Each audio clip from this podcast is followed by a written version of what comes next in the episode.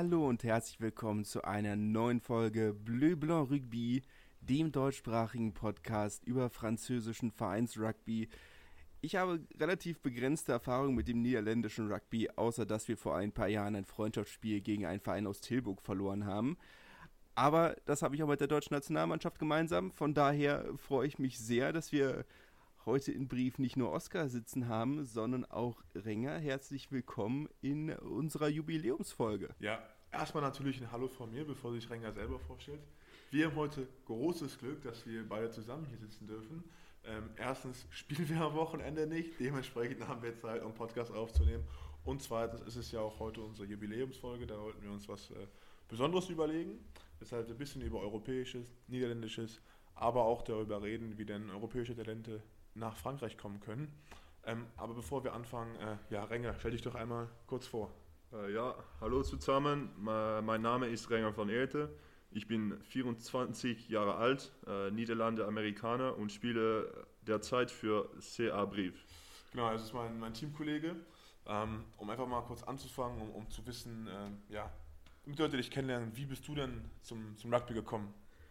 Ich habe mit äh, sechs, sieben Jahren angefangen, äh, Rugby zu spielen, als ich noch in England lebte. Ich war dort auf einer Privatschule und man muss als Junger Rugby spielen. Nach dem ersten Training gefiel es mir und mein Vater brachte mich in den örtlichen Rugbyclub äh, und seitdem spiele ich immer noch.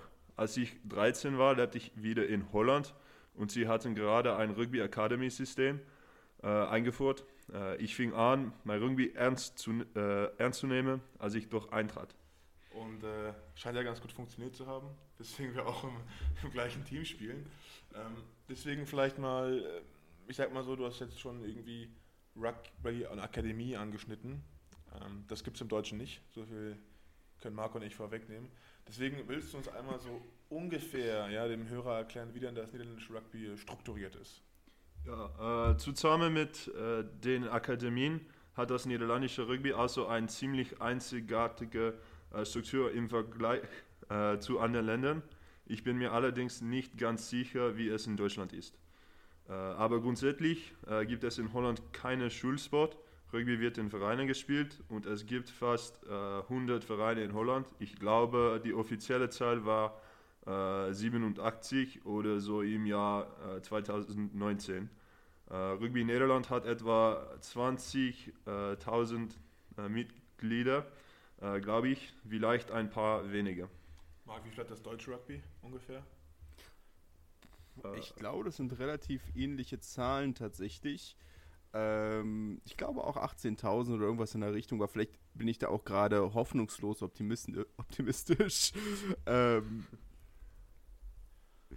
wir haben in jedem Fall sehr ähnliche Zahlen. Also es sind bei uns deutlich, oder ich sage mal auf die Einwohnerzahl deutlich weniger. Also wir können auf jeden Fall schon mal festhalten, dass äh, trotzdem Holland unser kleiner Nachbar ist er zumindest genauso viel Rugby 16.400 ähm, laut Statista. 16.000. Holland hat also sogar mehr. Ähm, erzähl uns doch mal ein bisschen was von, von deinem, von deinem äh, ja, Rugby-Verein. Erzähl uns was auch, auch von, äh, von Den Haag, wo du ja das Rugby-Spielen dann in Holland zumindest weitergeführt hast. Äh, jedenfalls wächst das Jugendrugby in Holland ziemlich schnell. Äh, der Verein, bei dem ich früher gespielt habe, Den Haag, hat sogar eine Warteliste für seine junge, äh, Jugendspieler. Wir haben über 800 Mitglieder im Verein, aber einfach nicht die Kapazität, äh, um all die Kinder aufzunehmen, die Rugby spielen wollen. Das ist sehr bedauerlich. Trotzdem hat Den Haag eine der besten Jugendentwicklungen des Landes, die viele große Talente auch international hervorbringt, aber auch so viele junge Rugby-Spieler wie möglich aufnimmt. Jetzt ähm, würde uns interessieren, wie ist sozusagen das mit Talenten, äh, die ja ein, ein höheres Niveau an, anstreben, wie, ähm, wie werden die gefördert und vor allen Dingen, wie werden die in Rugby-Akademien gefördert? Äh, wenn ein junger äh, Spieler in Holland gut ist und ein höheres Niveau anstrebt, hat er die Möglichkeit, äh, sich einer Rugby-Akademie anzuschließen. Dabei handelt es sich um Rugby-Programme, die in Zusammenarbeit mit Sonderschulen eingerichtet werden. Die Akademien sind über ganz Holland verteilt. Ich glaube, es gibt etwa sechs davon, um Spieler aus allen Regionen des Landes aufzunehmen. Ich meine, sowas haben wir, haben wir in Deutschland. Äh, Marc, du kennst dich ja mit Verband ja, Gedöns ziemlich gut aus.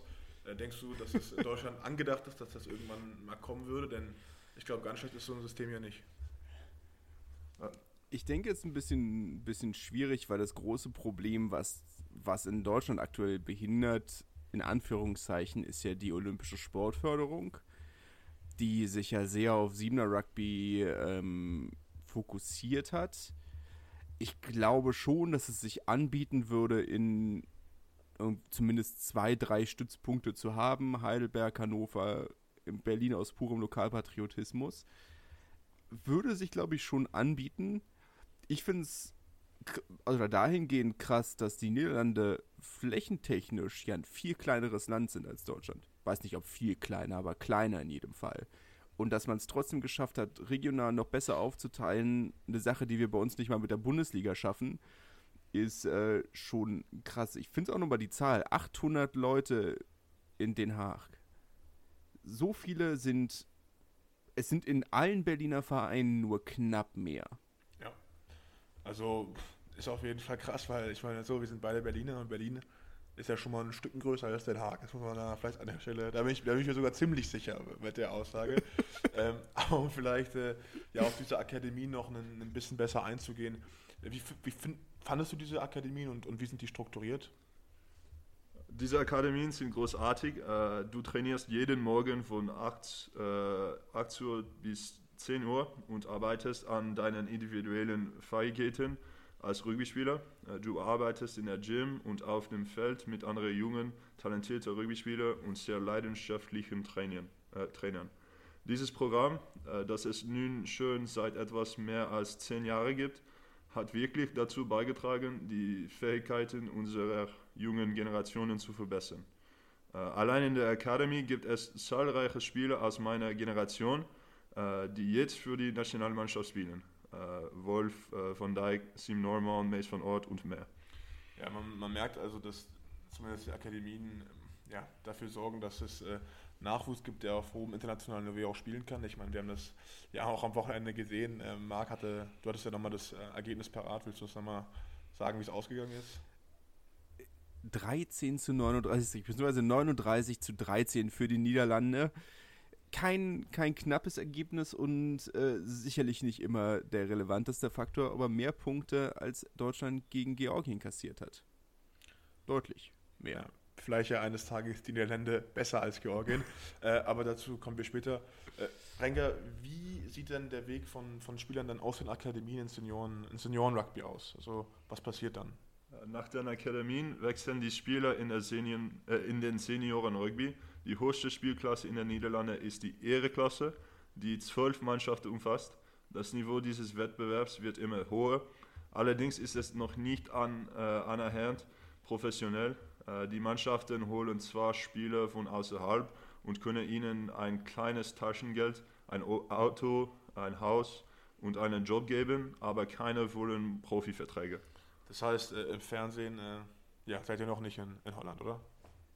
Der Wettbewerb entwickelt sich ständig weiter und versucht, einen Punkt zu erreichen, an dem äh, er möglicherweise in Fernsehen übertragen werden kann. Aber das ist eine schwierige Aufgabe, wie ich mich vorstellen kann, dass das auf, äh, auch in Deutschland der Fall ist. Ja, auf, auf jeden Fall. Also äh, ich weiß nicht, wie viele Jahre sind wir noch davon entfernt, dass man hier über uns Sky einschalten kann und dann kommt die Rugby-Konferenz. Also ich glaube, das dauert noch ein bisschen. wäre ja schon mal ein, ein Fortschritt.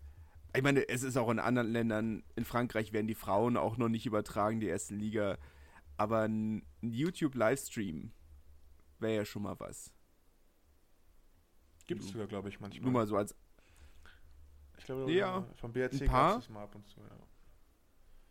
ja. ja. Ähm, aber, aber, noch nicht flächendeckend. Noch, noch, nicht flächendeckend, hoffentlich eines Tages. Äh, wir arbeiten dran zumindest. Ähm, wer, weiß, wer weiß, was da noch kommt. Aber äh, Renker, was, ähm, also es gibt ja, du hast ja dieses Akademie-System im niederländischen Rugby, aber es gibt ja auch das, äh, ja, dieses nationale Trainingszentrum, was dann nochmal sozusagen davon separat ist. Äh, was ist das? Ähm, welche Spieler sind da? Und ähm, worauf führt das dann hinaus, das nationale Trainingszentrum? Ja, für Spieler, die aus der Akademie kommen äh, und sich im niederländischen Rugby weiterentwickeln wollen, gibt es auch das nationale Trainingszentrum. Dies ist ein äh, zentraler Trainingsort für Spieler über 18 bis etwa 22, um auf hohem Niveau äh, weiter zu trainieren. Die Spieler ziehen nach Amsterdam, absolvieren dort ihr Studium und trainieren fast täglich in einem nahezu professionellen Umfeld um eine, ein besserer individueller Rugby-Spieler zu werden. Es ist die extreme Version der Rugby Academy. Äh, die meisten Spieler der U20-Mannschaften würden dies äh, durchlaufen, wenn sie nicht bereits in einem professionellen äh, Umfeld außerhalb Hollands äh, spielen würden. Ähm, du spielst ja in einem professionellen Umfeld außerhalb von Hollands. Darauf wollen wir dann etwas später nochmal ein Interview eingehen, wie denn auch holländische Spieler nach Frankreich kommen, ähm, warum es immer mehr gibt. Äh, Marc und ich hätten im, im Vorhinein darüber geredet, dass es mehr niederländische Loks in Frankreich gibt als äh, deutsche Spieler. Es sind nämlich acht. Ähm, aber wie gesagt, dazu vielleicht später noch ein bisschen mehr, warum das so ist, weshalb das so ist. Äh, was ich natürlich schon etwas weiß, weil wir auch abseits des Feldes eben relativ viele Unternehmen und wir auch etwas befreundet sind, aber vielleicht für den Zuhörer. Ja, du hast es ja schon angesprochen, du, du kommst aus den USA, hast zumindest die US-Staatsbürgerschaft. Ähm, ähm, welchen Unterschied gibt es denn zum, zum Rugby in den USA? Ähm, und hast du in den USA überhaupt auch mal Rugby gespielt oder eigentlich nicht wirklich? Äh, zunächst einmal habe ich nicht, äh, äh, habe ich nicht in den äh, USA gelebt. Ich habe wegen der Arbeit meines Vaters in einigen Ländern gelebt, aber wir waren nie in den äh, USA. Nach dem, äh, was ich über die USA weiß, ist Rugby dort jedoch ein schwieriger Sport. in der Highschool ist er nicht sehr populär äh, weil es dort keine Möglichkeiten für äh, Stipendien äh, für das College gibt. Rugby ist keine NCAA, NCAA Sportart und bringt den Universitäten daher keine finanziellen Vorteile. Es ist nur ein Vereinssport. Daher wurden alle äh, talentierte Sportler, die sich für Rugby interessieren könnten, lieber eine kostenlose Ausbildung durch ein Stipendium äh, im Amer American Football erhalten, als um sonst Rugby zu spielen. Der Spielerpool ist deshalb ziemlich klein. Ja, das einfach nochmal abgehakt, weil ähm, wer weiß, was in der Zukunft kommt. Vielleicht äh, eines Tages spielt Renger ja möglicherweise auch für die USA oder, oder vielleicht auch für die Niederlande. Wir gehen darauf später ein, nochmal, da wird es nochmal genauer angesprochen. Ähm, aktuell spielst du ja aber für oder in Frankreich für ein französisches Team. Und da würde uns natürlich interessieren, wie dieser Weg aus diesem niederländischen Rugby-Akademie-System ähm, nach Frankreich verlaufen ist. Ähm, ja, wie bist du nach Frankreich gekommen? Äh, ich hatte eigentlich nicht vor, äh, professionell, äh, professionell Rugby zu spielen. Ich wollte immer auf dem äh, höchstmöglichen Niveau spielen und gleichzeitig zur, zur Schule gehen. Die Schule war immer der Priorität. Äh, nach der U20-Europameisterschaft habe ich mich äh, jedoch hingesetzt und ein wenig darüber nachgedacht, äh, was ich da tue. Äh, ich trainierte wie ein professioneller Rugby-Spieler und studierte gleichzeitig äh, Jura an der Universität von Amsterdam. Äh, was die Schule angeht, lief es nicht gut. Ich hatte in zwei Jahren etwa die Kurse eines Jahres absolviert. Im Rugby lief es gut, aber das Einzige, was noch fehlte, war der Sprung in die A-Nationalmannschaft. Ein Freund von mir, der jetzt in Aurillac spielt, äh, sprach mich an und sagte, dass sein Agent, äh, Agent auf der Suche nach äh, Schlössern sei, äh, die Loks. Ich war bereit, mit dem Agenten zu sprechen und sagte ihm, dass ich gerne in Frankreich spielen würde, wenn man das mit der Schule verbinden könnte. Du hast es ja, ja geschafft, du bist ja dann am Ende nicht zu Irak gegangen. Für diejenigen, die sich ein bisschen für Irak interessieren und auch deren Transfersystem, wir haben ähm, ja dann glaube ich, in der vorletzten Folge drüber geredet, sind da ein bisschen näher drauf angegangen. Gibt es auch einen interessanten Artikel vom Rugby Pass auf Englisch. Also wer das lesen möchte, ähm, ja, das ist vielleicht eine Literaturempfehlung an der Stelle. Ähm, du bist ja aber dann in Brief gelandet. Äh, ja, warum? Ja, ein oder zwei Wochen später meldete sich Brief bei mir und sagte, sie äh, würde mich zwei Tage später zu Testspielen einfliegen. Ich hatte an den Tag nichts vor, also dachte ich, äh, warum nicht? Ich flog nach Brief, äh, machte die Tests und äh, es war unglaublich. Äh, sie waren wirklich begeistert von mir äh, als Spieler und haben mir sofort einen Vertrag angeboten. Damit hatte ich äh, überhaupt nicht äh, gerech gerechnet. Ursprünglich war es nur für ein Jahr, also dachte ich, ich würde das machen und dann zurück nach Holland gehen, um zu studieren. Aber nach einem Jahr boten sie mir zwei weitere an und danach habe ich gleich einen Profivertrag äh, unterschrieben. Ich hatte wirklich nie äh, erwartet, dass ich diesen Weg einschlagen würde, aber ich bin sehr dankbar, dass ich die Möglichkeit äh, bekommen habe, äh, all das zu tun. Das heißt, willst du noch was, Marc, hast du noch was? Ich wäre jetzt einfach mal, fände es einfach mal sehr spannend, das auch mit äh, deinem Weg, Oskar, zu vergleichen. Ähm, weil ihr habt ja wahrscheinlich, kommt ja beide aus nicht traditionellen Rugby-Ländern offensichtlich, ne, ähm, wäre ja dann für mich schon spannend, als jemand, der jetzt nicht unbedingt die größte Rugby-Karriere auf dem Platz hatte. Abseits könnte man drüber streiten, aber auf dem Platz hatte, fände ich es jetzt mal sehr spannend, das damit zu vergleichen, wie das bei dir abgelaufen ist.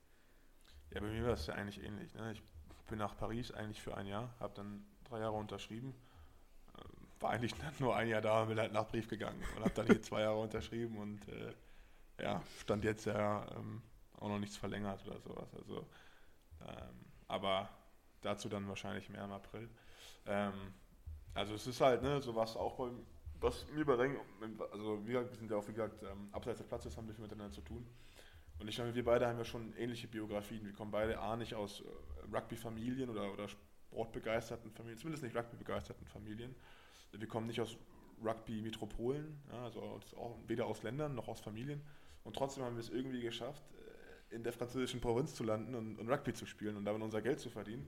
Ähm, deswegen kann man das ähm, schon vergleichen, weil wir auch ja, die gleiche Position spielen in einer gewissen Art und Weise. Ähm, nur halt mit dem Unterschied, bei mir war das der Umweg über Paris und, und Renger hat halt ähm, ja, von Anfang an hier die, den Centre de Formation ähm, durch, durchgelaufen. Ja. Deswegen um vielleicht im, im, Interview, ja, um ein bisschen weiterzukommen, Renger, wie findest du den Brief anstatt als, als sich? Aber wie schätzt du auch den Centre de Formation hier in Brief ein? Für alle, die sich fragen, was ist ein Centre de Formation? Wir haben darüber geredet, auch in der letzten Folge. Ähm, bin nochmal ein bisschen genau darauf eingegangen, aber Renger, bitte, wie bist du Brief-Fan? Liebst du die Stadt? ja, ja, Brief ist eine kleine, sehr kleine, äh, aber feine Stadt. Äh, die Einwohner lieben ihr Rugby-Spiel und es ist das äh, Herzzug des Dorfes. Ein Viertel der Stadt kommt zu jedem unserer Heimspiele. Das Centre de Formation war für mich hier im Brief großartig. Die Trainer sind von hoher Qualität und sie bereiten einen wirklich darauf vor, wie man professionell spielt. Bevor ich nach Brief kam, hatte ich noch nicht so viel für den Setpiece geübt. Und als ich hier ins CDF kam, haben sie mir meine äh, Fähigkeiten ähm, im Setpiece regelrecht einge äh, eingehämmert. Absehen vom Rugby selbst war auch die körperliche Seite großartig. Als ich ankam, äh, war ich ziemlich dünn, äh, 100 Kilo äh, bei 203 2 Meter 3. Ja, 2 Meter 3. Äh, nach meinem ersten Jahr äh, hatte ich äh, 10 Kilo zugenommen. Äh, nur weil ich äh, viel gegessen und an den von äh, CDF organisierten Trainingseinheiten teilgenommen hatte. Wie war denn die Schule? Ich sag mal so, aus eigener Erfahrung kann ich behaupten, dass es in Brief mit internationalen Universitäten eher so, eher so mager aussieht. Ja, was die Schule angeht, äh, so gab äh, es natürlich keine englischsprachigen äh, Universitätsprogramme, an denen ich sofort teilnehmen konnte. Deshalb habe ich ein Jahr lang Französischunterricht äh, genommen und bin dann auf die örtliche Wirtschaftsschule gegangen.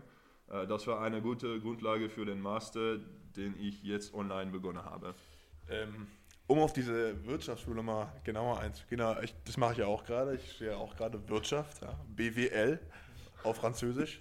ähm, es ist natürlich, ne, es ist eine kleine, kleine Dorfuniversität, könnte man meinen. Ne? Also der Bachelor ist natürlich ein normaler Bachelor, aber als Rugby-Spieler hat man dann natürlich ähm, ja so einiges, was einem hilft, das da auch zu bestehen.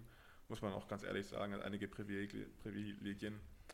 Ähm, ist schon manchmal verrückt. Also da kommen auch die Professoren an und, und fragen einen nach der Aufstellung, fragen, wie das Training denn läuft. Ähm, also äh, ganz anders zu dem, was ich in Paris erlebt, erlebt habe. Ähm, Renger genauso wie ich. Ich, Ja, Marc, bitte.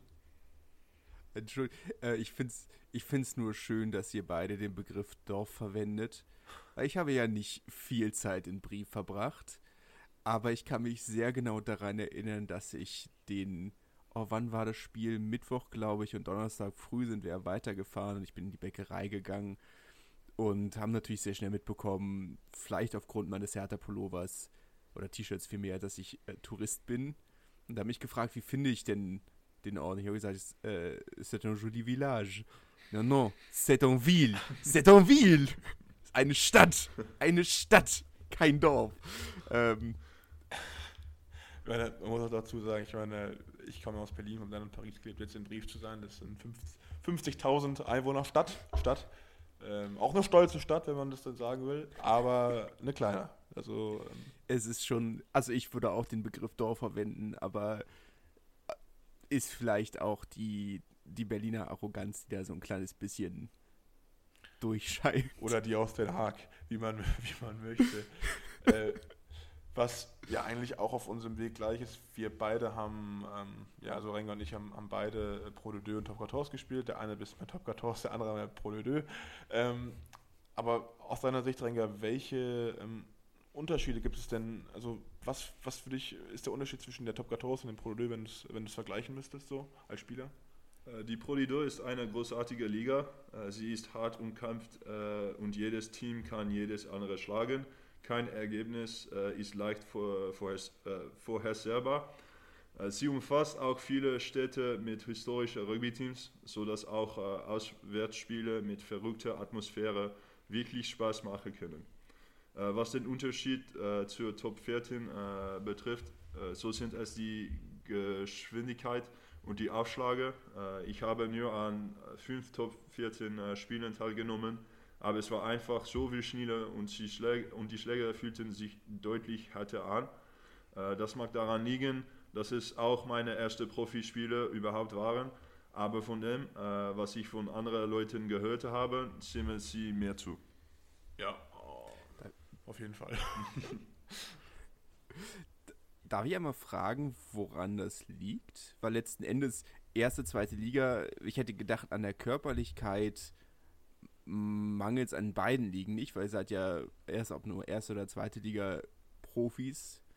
Ist es dann die Ernährung oder Äh, Was ich glaube, dass es tatsächlich ähm, damit zusammenhängt, dass man in der ersten Liga ähm, möglicherweise natürlich auch je von Team ähm, mehr spielerische Lösungen versucht zu suchen und dass man in der zweiten Liga vielleicht mehr, sag ich mal, durch den Gegner durchspielen möchte, anstatt, Ja. also wenn man sich zum Beispiel Toulouse anguckt, dann spielen sie auch durch, sag ich mal, Verteidigungen durch, aber äh, mehr mit Offloads, ja, mehr ein Dupont, der die Linie attackiert oder du hast halt diese individuelle Klasse, einfach, dass das Spiel schneller macht, weil die, die, die Rucks sind schneller, ja, der Ball kommt schneller raus, du musst schneller in Position kommen.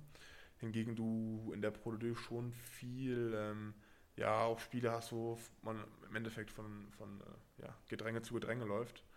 Ähm, und man auch gegen Teams spielt, die halt viel über die Stürmer kommen, extrem viel über die Stürmer kommen.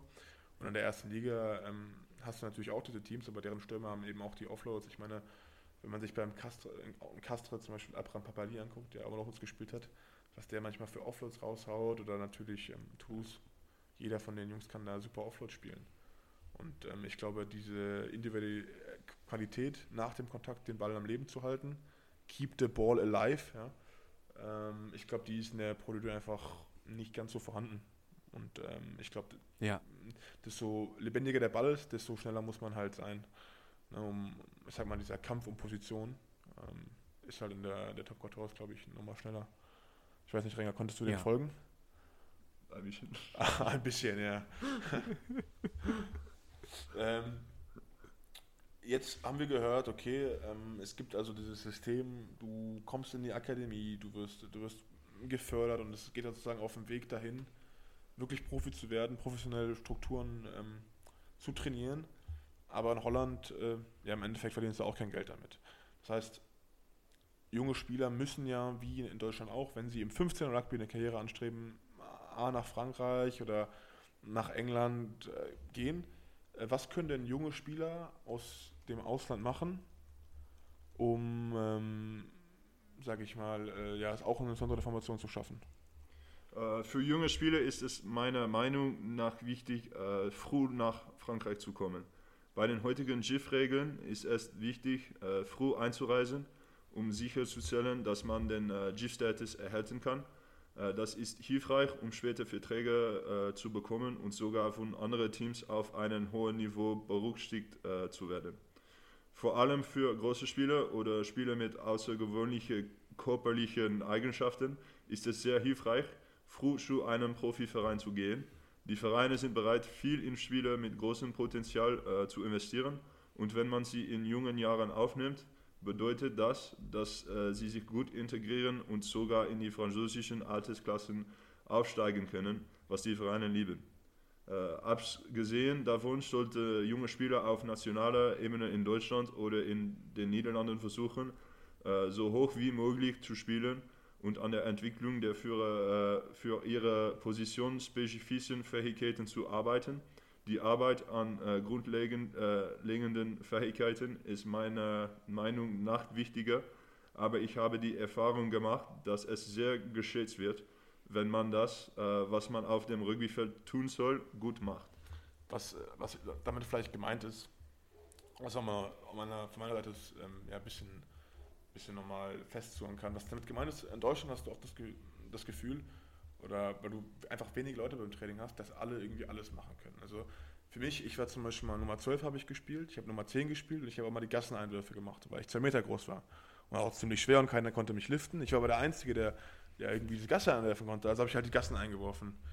Ist zwar cool, dass ich das kann, aber wenn man wirklich Profi werden sollte, dann sollte man sich darauf konzentrieren, der beste zweite Reihe-Stürmer zu werden, der man werden kann. Der allerbeste.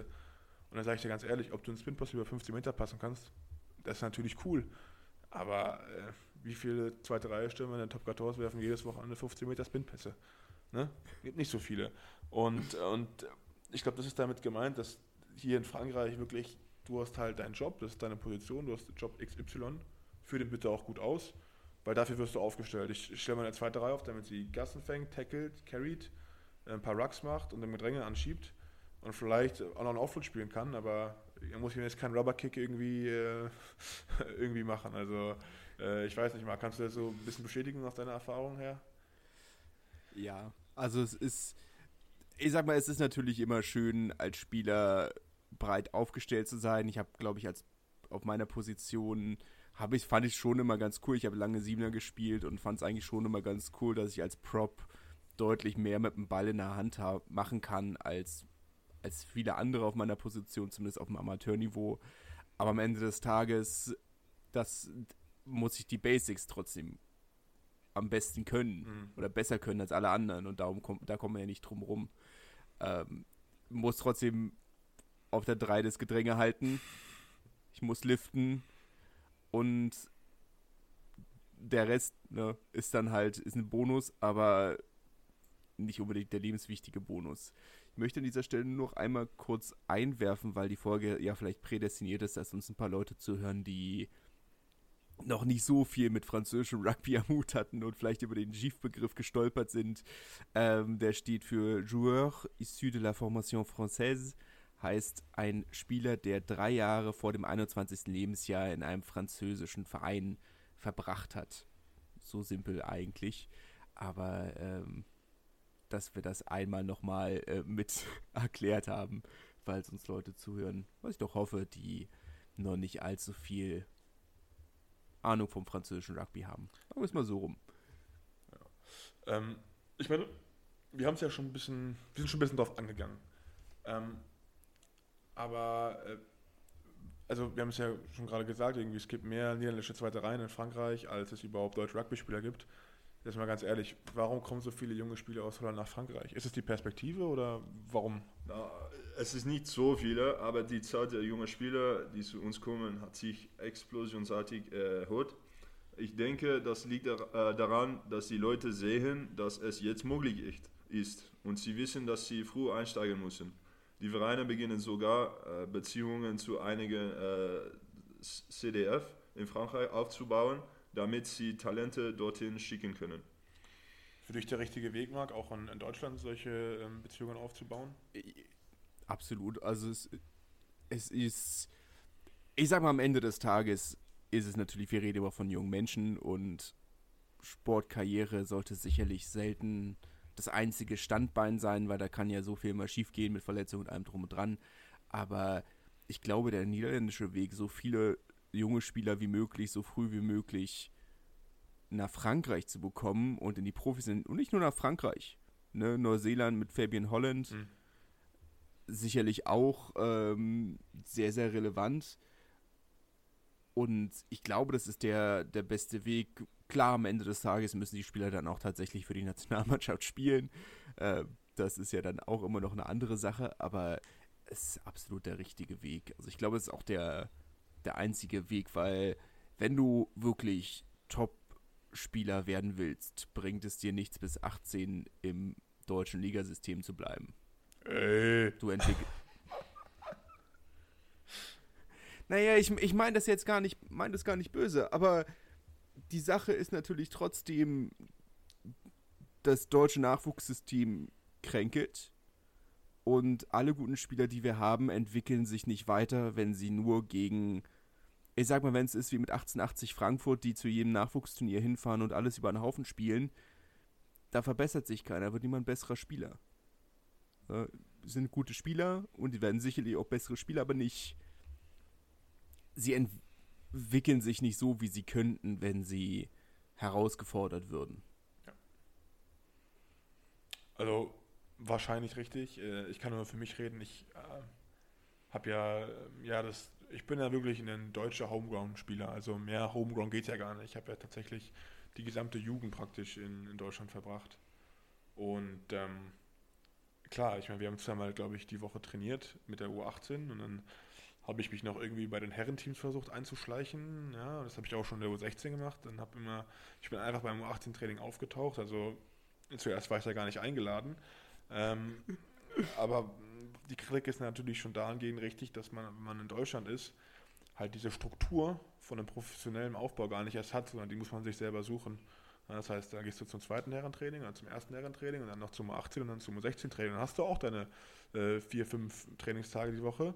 Ähm, aber klar, das ähm, so organisiert und ähm, professionalisiert wie in Frankreich, äh, ja, da sind wir deutschlandweit weg. Ähm, ich, ich glaube allein schon ein klarer Pathway, wie es in, in Irlanden zu geben scheint mit den, äh, mit den vier Nachwuchsakademien und dann einer quasi volljährigen Akademie. Das ist einen klaren, selbst wenn man nicht, wenn man sagt, okay, man möchte seine Heimat nicht verlassen und oder kann nicht, wie auch immer, weil es kostet ja trotzdem auch, sollten wir auch nicht lügen, dass es auch durchaus eine Geldfrage sein kann. Aber sagt, okay, es gibt dann trotzdem aber auch einen klaren Weg, den man einschlagen kann, wenn man zu Hause bleibt. Eine klare Perspektive und einen klaren Weg. Und das habe ich manchmal bei uns das Gefühl, dass das dass ein Plan fehlt. Ja, also für Simon Rugby ist er auf jeden Fall da. Ähm, aber fürs 15 Rugby sicherlich äh, aktuell schwierig. Ne? Also ähm, ja. das kann man, also ich war lange nicht mehr in Deutschland, muss ich auch ganz klar dazu sagen. Ich, ich kenne das deutsche System, wie es Stand jetzt ist, nicht, weil ich es einfach nicht selbst erfahren habe. Aber Marc, äh, wie einige vielleicht wissen, war ja mal sogar Jugendwart. Ähm, bist es ja nicht mehr, ne? also du warst mal ja Jugendwart beim BSV, ja. dementsprechend ähm, müsstest du dich ja eigentlich damit auskennen. Ne? Sagen wir mal, sagen wir mal so, solltest du. ähm, um aber jetzt vielleicht mal zum Thema zurückzukommen und auch Renger wieder in den Podcast ein bisschen einzubauen, äh, warum ist es, also vor welchen Herausforderungen standest du oder stehen vielleicht auch andere junge Spieler, die so ein Abenteuer im Grunde ja nach, äh, nach Frankreich wagen? Also was ist so die größte Herausforderung? Uh, offensichtlich wird es GIF, uh, aber das haben wir schon behandelt. Uh, also die Sprache ist ein weiterer wichtiger Punkt. In Frankreich sprechen die meisten Leute kein Englisch, also ist es wichtig, Französisch zu lernen. Äh, auch außerhalb des Rugbyfeldes kann der äh, Umgang mit Dokumenten und Anrufen in französischer Sprache ziemlich äh, entmutigend sein. Äh, es ist wirklich hilfreich, die Sprache zu beherrschen. Marc nickt nur. es, es ist auch nicht selbstverständlich, dass die Franzosen die Dokumente verstehen. Das ähm, wissen viele ja nicht, aber wir in, in Deutschland mokiert man sich ja gerne über den eigenen Beamtenstaat und Verwaltungsapparat und wie umständlich das alles ist. Was viele aber nicht wissen, ist, dass das eine französische Erfindung ist, die von Napoleon nach Deutschland gebracht wurde. Ähm, das heißt, die Franzosen sind die Experten, wenn es darum geht, umständliche Verwaltung zu haben. Das ist, äh, darauf muss man vorbereitet sein. Ja, also zum Glück gibt es Menschen bei uns, ganz tolle Leute bei uns im, in den Büros, im Verein, die uns dabei helfen, weil ich glaube, wenn er ganz alleine auf mich gestellt wäre, dann, ähm, ja, da könnte es da schon einige Mal etwas schwieriger werden. Ähm, aber Renker, ähm, was hat dich denn am französischen Rugby am, am meisten beeindruckt? Also du bist ja jetzt schon lange hier. Was, was findest du so richtig toll, dass du in Frankreich Rugby spielen kannst? Äh, die Tatsache, äh, dass sie trotz ihrer GIF-Regeln äh, die integrativsten Ligen der Welt hat. Sie haben Spieler aus der ganzen Welt und geben so vielen Tier 2, Tier 3 Spielern eine Chance. Das gibt es in keiner anderen Liga der Welt und ich denke, das ist etwas ganz Besonderes. Das denke ich auch und mit dieser Frage kommen wir auch aufs heutige Gewinnspiel. Marc, bitte, erzähl uns mehr. Wir haben ja uns entschieden, zur Feier der Jubiläumsfolge eine äh, weltexklusive, muss man ja sagen, Bleu Blanc Rugby Tasse zu verlosen. Wenn's, wenn ihr sehr, sehr viel schreibt, dann vielleicht auch eine zweite, aber eigentlich ist die für mich gedacht. Aber schauen wir mal.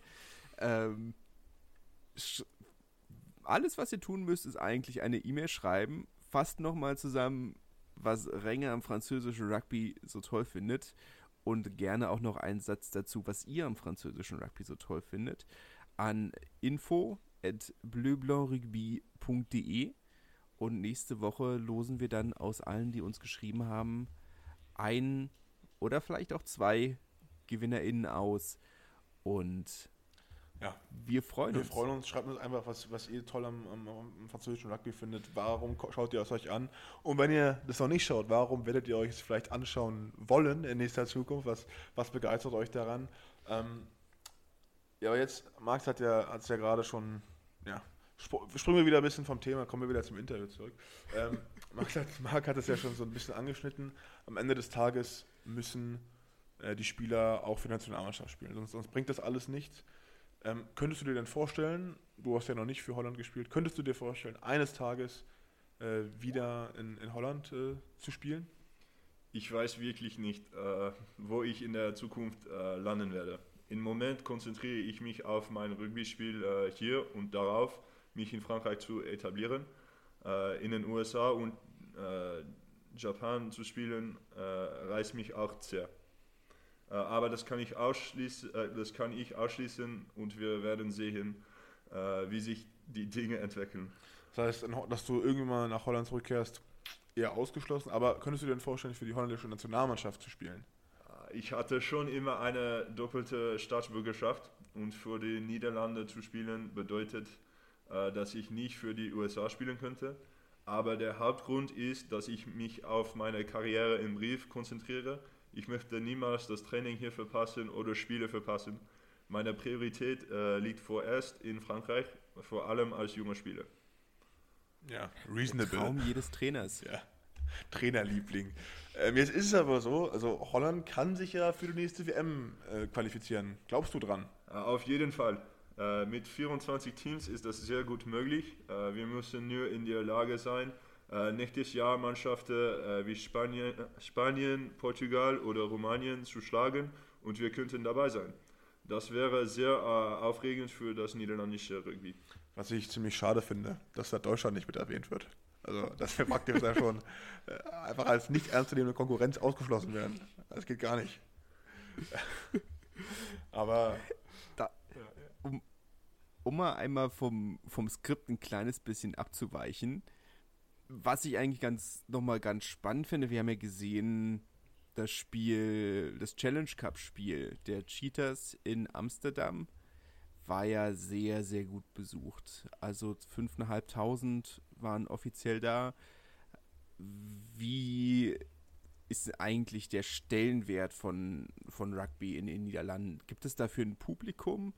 Ist es, ähm, oder sagst du, es ist ein grundlegendes Interesse da und sollte man sich für eine WM qualifizieren, würde es wie in Uruguay oder Portugal nochmal richtig durch die Decke gehen? In Holland gibt es einen großen Markt für Rugby-Zuschauer.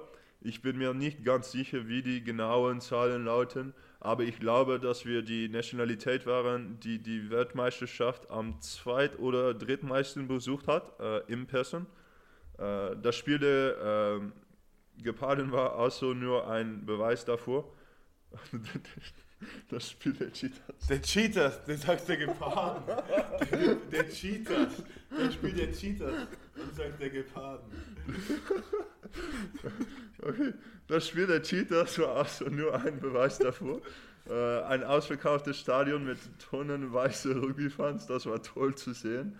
Äh, ich weiß, dass die Leute, die dort aufgewachsen sind, gerne Super Rugby gesehen haben, aber sie mussten immer nach äh, lukenhaften Online-Streams suchen äh, ich bin mir sicher, wenn es eine Möglichkeit gabe, äh, gäbe, diese verschiedenen äh, Wettbewerbe zu sehen, würden die Holländer das tun. Ich hoffe, dass es in Zukunft mehr europäische äh, Spiele in Amsterdam geben wird. Wir hatten vor einer Weile hier im Podcast schon mal darüber geredet, als es darum ging, dass die europäischen Finale oder Finalstadien bekannt gegeben würden und wir haben tatsächlich für ein Finale in Amsterdam plädiert und geworben. Also wir schließen uns deinen Wünschen sehr an. Oder im Olympiastadion, da darf auch gerne gespielt werden. Oder im Olympiastadion, ja. Du noch, willst, du, willst du eine Frage direkt dranhängen, die zweite Mal, die du noch hattest?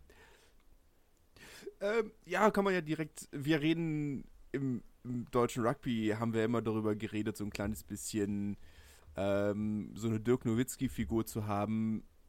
Ein Spieler, der es wirklich groß geschafft hat, hatten wir mit, äh, mit Robert Moore, vielleicht bis zu einem gewissen Grad, aber nicht ansatzweise so erfolgreich wie zum Beispiel ein Tim Wisser oder ein Senu Kieft. Welchen Stellenwert haben diese Spieler für den niederländischen Rugby? Seno äh, Kieft ist aus meinem Verein in Den Haag. Ich habe ihn nach meinem ersten Jahr im Brief äh, um Rat gefragt. Äh, er ist einer der äh, Gründe, warum ich immer noch in Frankreich bin. Äh, was Tim Fischer betrifft, so war er immer eine äh, Legend. Er hat so viele Kinder inspiriert, äh, es im Rugby zu schaffen und zu versuchen, Profi zu werden. Ja, das äh, haben wir in Deutschland vielleicht auch bald mit dem All Black. Wird man, wird man sehen. Ja. Also, ähm, ist ja. Und, und selbst da sind die Niederländer nicht weit hinterher, vielleicht sogar ein kleines bisschen voraus mit Fabian Holland. Ich weiß auch nicht, was mit dem deutschen Rugby ist, aber man weiß ja nie. Vielleicht eines Tages. Äh, vielleicht holen wir euch ja irgendwann nochmal ein, was die Mitgliederanzahlen angeht. Das wäre vielleicht mal ein guter Anfang. Ähm, aber vielleicht nochmal ein bisschen persönlicher zurückzukommen. Was sind denn noch so deine Ziele im Rugby? Wo soll es noch für dich hingehen? Äh, mein Ziel im Rugby war es immer, auf dem höchsten Niveau zu spielen, das ich erreichen kann. Ich treibe mich selbstständig an, äh, um ein besserer Spieler zu werden. Im Moment bedeutet das, äh, ein beständiger Stammspieler in der Pro D2 zu werden und Brief zurück in die Top 14 zu bringen. Ja, das wäre natürlich nicht so schlecht, wenn wir das dieses Jahr noch schaffen würden. Dazu dann mehr in der nächsten Folge, die dann wieder ein bisschen, ja, in Anführungszeichen normaler werden wird. Aber um diesen Blick in die Zukunft äh, vielleicht noch ein bisschen weiter streifen zu lassen, also wir haben ja schon darüber geredet, so das holländische Rugby ist in einigen Strukturen schon sehr professionell. Und wo glaubst du, steht denn das holländische Rugby in 20 Jahren? Ich weiß nicht äh, einmal, wie der Rugby in 20 Jahren aussehen wird. Äh, bei allem, was über äh, Gehirnerschütterungen herauskommt, äh, könnte ich mir vorstellen, dass es bis dahin ganz anders aussieht. Aber ich hoffe, dass das äh, niederländische Rugby bis dahin in der Lage sein wird, mit Tier 1 Nationen zu äh, konkurrieren. Das wäre fantastisch. Aber damit das, Piers, äh, das passiert, muss World Rugby den Rugby-Sport in den untergeordneten Nationen stärker fördern und darf sich äh, nicht wie heute von echten internationalen Wettbewerben ausschließen. Ja, ja. Ich glaube, das ist ein ganz wichtiger Punkt. Ähm, auch eine Sache, über die wir hier im Podcast, ich weiß gar nicht, ob wir hier im Podcast drüber geredet Also haben. mit mir noch nicht. Aber eine, es ist für mich so ein kleines bisschen der, das, das, eins der großen Probleme des deutschen Rugbys ist ja A, es ist Deutschland und so großartig wie ein Sieg ge gegen Georgien wäre, wenn man jetzt mal eine sportliche Realitäten beiseite stellt. Am Ende des Tages sagt die breite Rugby-Öffentlichkeit, äh, die breite Öffentlichkeit, die keine Ahnung von Rugby hat, ja na gut, es ist Georgien. Da wohnen 20 Menschen und davon sind 10 Russen. Natürlich haben wir gegen die gewonnen, wir sind Deutschland. Ist dann immer so ein kleines bisschen schwer zu vermitteln, wie die sportliche Realität aussieht. Aber die andere Sache ist natürlich auch, dass selbst wenn man das schafft, selbst wenn man das ganze Ding gewinnt, hat man eigentlich nichts gewonnen. Weil man keine Chance hat, wirklich nach oben zu kommen. Und WM ist schön und gut, aber alle vier Jahre lang irgendwo, oder alle vier Jahre so ein kleines bisschen, jetzt lassen wir die Kleinen auch mal mitspielen. Ich, ich glaube, dass es dann kann, muss sehr frustrierend sein, wenn man an dem Punkt angekommen ist und sagt und weiß, egal wie gut wir sind, egal wie viel besser wir werden, wir können niemals unter die Top-Nation kommen. Ja, beziehungsweise halt, dass dieser, dass die Six Nations halt so ein geschlossener, ja, so geschlossener Club sind irgendwie, in dem man auch nicht reinkommt. Egal wie hoch man gegen Wales gewinnt oder, oder gegen Italien irgendwie, ähm, ja, Georgien, heute nicht. heute nicht, heute kommst du nicht rein. Ähm, ja, das eine, eine Tür so hart, da sagt selbst äh, der durchschnittliche Berliner Club, gut. Ja. Müssen runterschrauben hier. Ähm, um aber jetzt vielleicht ähm, ja, das, das Thema auch zu beenden und auch einen Schluss zu finden, ähm, nach allem, was wir geredet haben, und das ist eigentlich eine Frage, die sich äh, ja eigentlich von selbst beantwortet, aber ich will dich trotzdem nochmal fragen, Engel. Denkst du denn, dass das holländische Rugby besser und professioneller ist als das deutsche? Ah, ich bin mit dem deutschen System nicht sehr vertraut, aber nach dem, was ich von Oscar gehört habe, ist es so. Aber es hängt davon ab, wie man die Professionalität betrachtet. Äh, wenn es nur darum geht, für Rugby bezahlt zu werden, nein. Deutschland hat mehr Geld im Rugby, äh, glaube ich, und die Vereine können einige Spiele bezahlen. Aber in den Niederlanden haben wir das Academy-System und einen echten Weg in die A-Nationalmannschaft.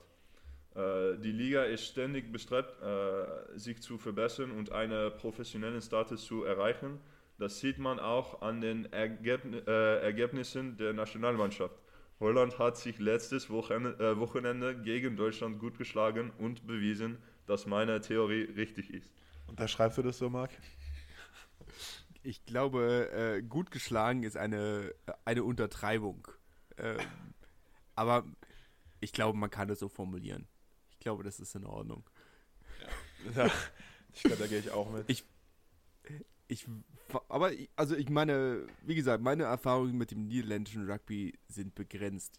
Ich kann mich aber sehr genau daran erinnern, dass wir, ja, es war ein Freundschaftsspiel, es war ein Testspiel gegen den Rugby Club Tilburg, ähm, die vor Corona, glaube ich, sogar noch bei uns waren, auch kein Erstligist, soweit ich weiß, ähm, die uns trotz alkoholisiertem Zustand haushoch geschlagen haben. Gut, nicht in Bestbesetzung, aber trotzdem. Ähm, das war schon ein kleiner, kleiner Weckruf für, ähm, für uns in der Liga. Was Renger gerade sagt und was man nicht sehen kann. Ähm, Tilburg ist eigentlich kein gutes Team. ja. Du, äh, wir offensichtlich auch nicht. ähm, aber ich weiß nicht, Marc, gibt es äh, von deiner Seite aus noch irgendwas? Also ich bin durch mit den Fragen, die ich hier so vorbereitet habe, so hobbyjournalistisch äh, mäßig. Ähm, gibt es von dir noch irgendetwas? Oh, ich, also eine Frage, auf die ich schon ganz gerne nochmal zurückkommen würde, wäre die Frage, warum es so viele, so viele niederländische Loks in, nach Frankreich schaffen. Ist es einfach nur eine Frage der Größe?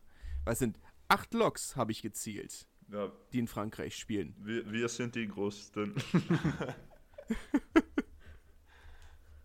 ja, also ich glaube, ähm, dass, ich meine mal so, Frankreich rekrutiert natürlich zuerst das, was sie selbst nicht haben. Ne? Und äh, ich glaube, wenn man sich auch so die Historie in Frankreich anschaut, an vielleicht rechten Props und zweite Reihe Stürmern, sind das natürlich alles Franzosen, die haben alle den französischen Pass. Ähm, da will ich ja noch nicht absprechen oder sowas. Ne? Also, aber es sind natürlich nicht die, äh, die französischen Spieler, die seit Ewigkeiten durch französische Systeme gekommen sind, sondern ähm, die halt vielleicht von woanders hergekommen sind und sich dann dazu entschieden haben, Franzose zu werden. Ähm, Antonio Willemse. Genau. Äh, und ich glaube, dass ähm, einfach, ich meine, Renger hat das schon angesprochen, wenn man das Potenzial hat und den, den Frame, den Rahmen hat, halt Profi-Rugby spielen zu können anhand der Größe, dann nehmen einen französische Vereine gerne, weil sie eben wissen, dass sie mit den Trainingsstrukturen, den Centre de Formations diesen Rahmen auch ausfüllen können, wenn dann die Bereitschaft da ist. Ich weiß nicht, Renger, willst du noch was dazu äh, sagen? Ja, wir sind wirklich groß und wir arbeiten äh, viel un, äh, an unseren Fähigkeiten. Äh, die Franzosen sind es nicht gewohnt, große Männer zu sehen, die schnell denken können und sie äh, schätzen das sehr. Deswegen, wenn bei euch im Verein jemand ist, der vielleicht 16 ist, an 2 Meter groß, und wenn er auch nur 100 Kilo wiegt, also ich glaube, der hat echt eine Chance, das nach Frankreich hier zu schaffen. Ich weiß nicht, du als Ex-Jugendwart, gibt es einen beim BSV? Ähm, ja, doch, gibt einige. Gibt einige. Vielleicht nicht von der, ganz von der Körpergröße, aber von der Masse her schon, denke ich. Kann ich mir gut vorstellen. Dann charter, dann charter einen Bus und dann los. Profi-Rugby ist sicherlich nochmal was anderes, aber ich muss auch aus eigener Erfahrung sagen, in der dritten, vierten Liga musst du gar nicht mal so groß sein, um der Größte zu sein. Die Franzosen sind keine großen Menschen.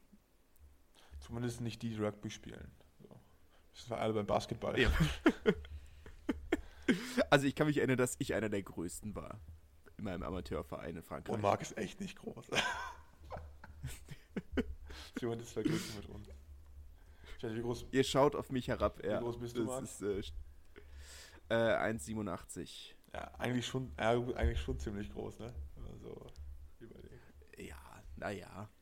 Für einen Basketballer wäre ich Durchschnitt. Ja, ja. Bestenfalls. Ja, äh, ich weiß nicht. Also, wenn es von deiner Seite nichts mehr gibt, dann gibt es von meiner auch nichts mehr. Weil der Renga ist ja bei mir, den kann ich ja eigentlich immer fragen.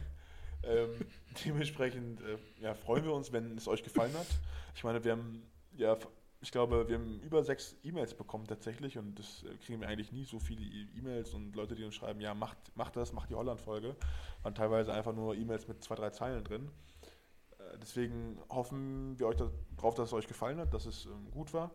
Bedanken uns natürlich auch für Renga, der ähm, das nicht erwähnt hat, aber das Deutsche ist seine vierte Sprache und äh, der extra jetzt nochmal für uns hier seine ganzen Deutschfähigkeiten rausgekramt hat, alles, was er irgendwie finden konnte, hat er ja mobilisiert, um uns ähm, ja, über das Niederländische Rugby aufzuklären. Deswegen vielen Dank an dich. Hat uns gefreut, dass du da warst. Ja, äh, Oskar, Marc, danke für die äh, Einladung. Hey, äh, sorry für mein Deutsch. Auf gar keinen Fall. Deswegen danke an dich. Ähm, danke an euch fürs Zuhören. Vielen lieben Dank. Äh, schreibt uns wie immer äh, euer Feedback an info at äh, bleublanc www.ftf.de auch für das Gewinnspiel natürlich. Ähm, wenn ihr euch mit der Schreibweise unsicher seid, es steht auch in der Podcast-Beschreibung mit drin. Und wir freuen uns darauf, von euch zu hören. Dann sehen wir uns in der nächsten Folge, wo es dann wie gewohnt weitergeht. Äh, macht's gut. Tschüss. Tschüss. Tschüss. Wie baut man eine harmonische Beziehung zu seinem Hund auf? Puh, gar nicht so leicht. Und deshalb frage ich nach, wie es anderen Hundeeltern gelingt, beziehungsweise wie die daran arbeiten. Bei Iswas Dog reden wir dann drüber. Alle 14 Tage neu mit mir, Malte Asmus und unserer Expertin für eine harmonische Mensch-Hund-Beziehung, Melanie Lippisch. Iswas Dog mit Malte Asmus. Überall, wo es Podcasts gibt.